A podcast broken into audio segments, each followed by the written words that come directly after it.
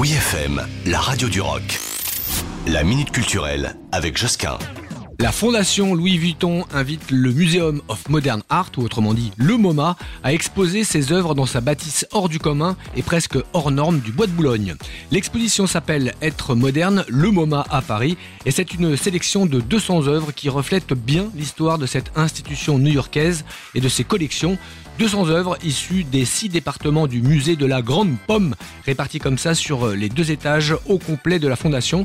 L'expo est complètement multidisciplinaire. Hein. Trouverez peinture, sculpture, dessin, estampes, photographie, film, œuvres numériques, j'en passe et des meilleurs, avec un casting assez dingue. Cela se visite de façon chronologique. Alors, on débute avec euh, des œuvres de Hooper, Cézanne ou encore euh, Evans. Là, ça date euh, des années 1930. Suit le minimalisme et le pop art des années 60. Je pense à Warhol ou encore Liechtenstein. Puis la Picture Generation post-1960.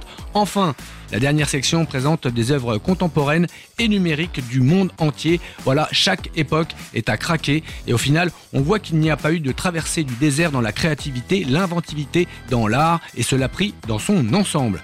La Fondation Louis Vuitton, 8 avenue du Matmata Gandhi, 75 116 s'il vous plaît. Retrouvez la Minute Culturelle sur wifm.fr.